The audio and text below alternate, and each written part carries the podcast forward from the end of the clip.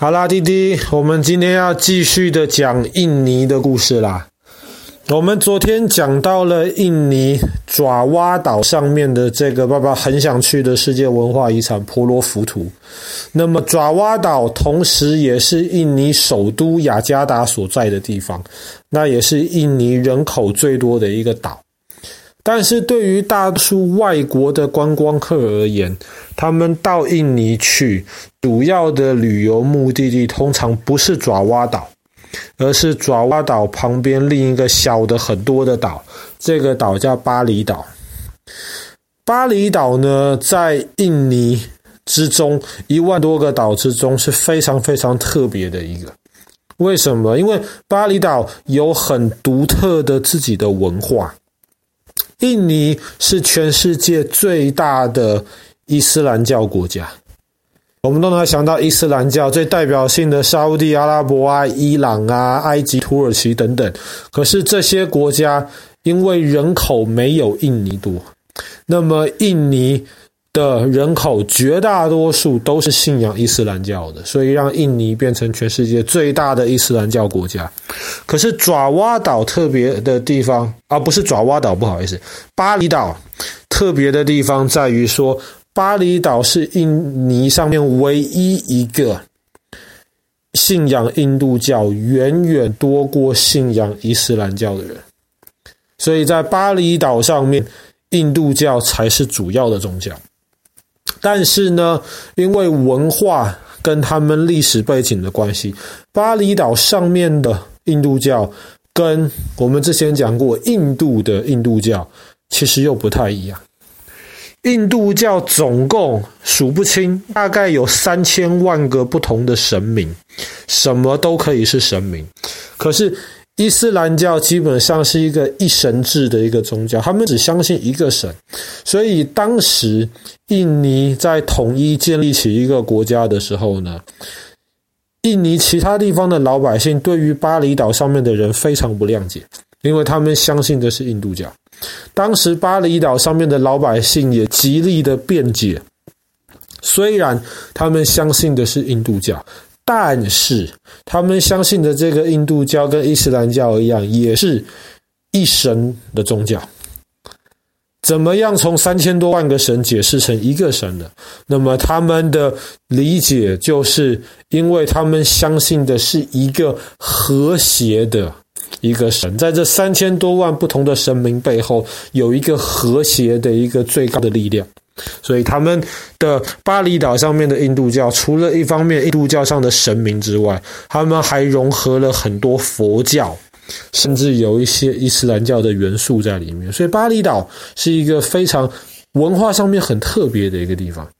而且很多外国人喜欢巴厘岛上面的海滩。上面的海滩很多高级的度假村，而且那个海浪是非常非常适合冲浪，很多这些冲浪的选手也都喜欢到巴厘岛上面去。但也是因为巴厘岛是印尼唯一一块不是以伊斯兰教为主的地方，又有很多外国人，所以好几次其实巴厘岛都成为这个印尼里面伊斯兰教恐怖分子攻击的这个目标。好啦，这个不是我们今天要讲的部分。我们今天要讲的其实是巴厘岛上面几个非常有名的一个文化景点，观光客很喜欢去的。巴厘岛东方有一个有名的火山，叫做阿贡火山。这个阿贡火山其实是非常活跃的火山，它在二零一七年、二零一八年、二零一九年都爆发过。可是这个阿贡火山附近呢，其实有很多非常有名的一些景点。比方说好了，其实这个巴厘岛上面最神圣的这个印度教寺庙，其实就在阿贡火山那边。而且很神奇的事情是，阿贡火山最近几年几次爆发都没有影响到那个寺庙，所以当地的人就认为那个寺庙是非常非常灵的。那么很多人就很喜欢到那个寺庙里面去拜拜。可是呢，这个寺庙本身虽然是阿贡岛上面，呃，不是巴厘岛上面最神圣的一个寺庙，但是却不是观光客最常去的一个寺庙。观光最常去的是在阿贡火山对面有另一座山，山上有一个寺庙群，叫做蓝普阳寺庙群。蓝普鸟蓝普阳寺庙群总共有七座寺庙，那么最高的那一个寺庙，当然也是那寺庙群里面最神圣的寺庙。可是你要爬到上面去，是一件很不容易的事情。因为它海拔很高，而且要爬快两千级楼梯，很不容易。而且当地的老百姓相信，你在爬这个楼梯的时候，你心中绝对不可以发怨言，你绝对不可以抱怨。你一抱怨的话，他们相信你就爬不到那个顶上。可是听说你如果爬上去的话呢，你会看到非常美丽的景象。但是绝大多数的观光客都没有爬到最上面的那一个神庙里面去，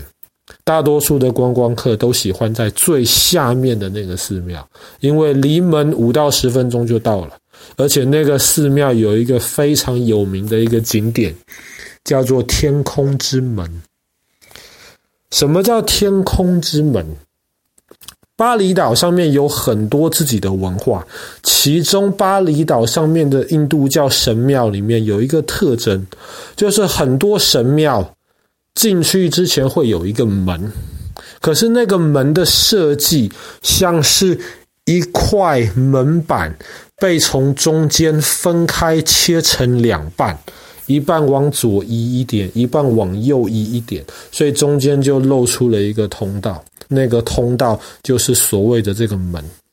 那么在其他地方通常看到的这个门，比较像是我们一般家里这个房间的门，两片墙壁上面还有墙壁，所以就有一个这个么字形或是门字形这样子的一个形状。但是巴厘岛上面的这些印度神庙的门很多都不是这个样子，就像是一个墙壁被切开来，然后往左往右搬，露出中间的空隙。那么这个天空之门，或是叫天堂之门，它最特别的地方，就是因为它本身是在半山腰上面。你如果站在那个门裂开的缝隙中间拍照的话，天气好，后面你直接可以拍到阿阿贡火山，而且当地的摄影师经验非常非常丰富，非常厉害。他们帮你拍照的时候，他们会在很那个照相机前面放一片镜子，所以你那个看出来的画面就变成你站在。那两个门，呃，不是那那两，你站在那个门那两片像是裂开来的这个门板中间，可是镜子下面却反射出了你的那个倒影，这个有点难解释。爸爸等一下拿照片给给弟弟看，弟弟就知道爸爸在讲什么。那个照出来的视觉效果非常非常漂亮，看起来就真的好像要是要。进入跨入天空的一个入口一样，所以很多人可以等一个小时、两个小时，就为了在那前面拍一张美丽的照片。那么，除了天空之门之外呢，在那附近还有一个很有名的水之宫殿。这个宫殿的历史倒没有天空之门那么久，这个宫殿。大概是在可能七十年前的时候，当地最后一个国王想要新建一个宫殿，那么这个国王呢，他就跟当地的老百姓一起开始挖，开始把这个宫殿建立起来。可是宫殿建立好没有多久，阿贡火山爆发，那么火山灰把一切都掩埋住了。那么国王后来也离开世界了，很难过。可是后来，国王的家人在五十年前又决定重新照着国王的意思，把这个宫殿给设立好。水之宫殿特别在哪里？水之宫殿特别在里面，这个宫殿的主体主要是在一个湖上面。这个宫殿主要是没有路，甚至没有桥。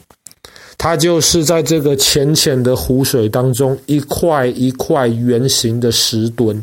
所以当你走在这个宫殿不同的地方的时候，你是走在水上的石墩，旁边就会有鱼这样子游来游去，大大的那种锦鲤，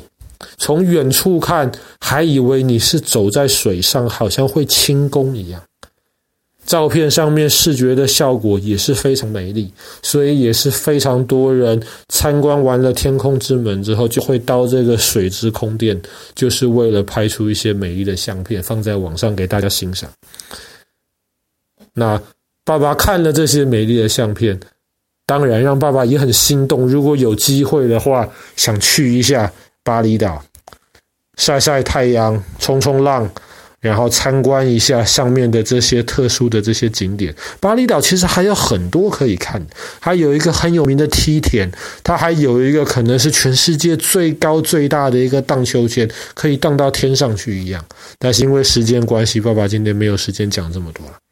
好啦，那么我们今天的故事就讲到这边。印尼最多观光客去参观的一个地方，巴厘岛。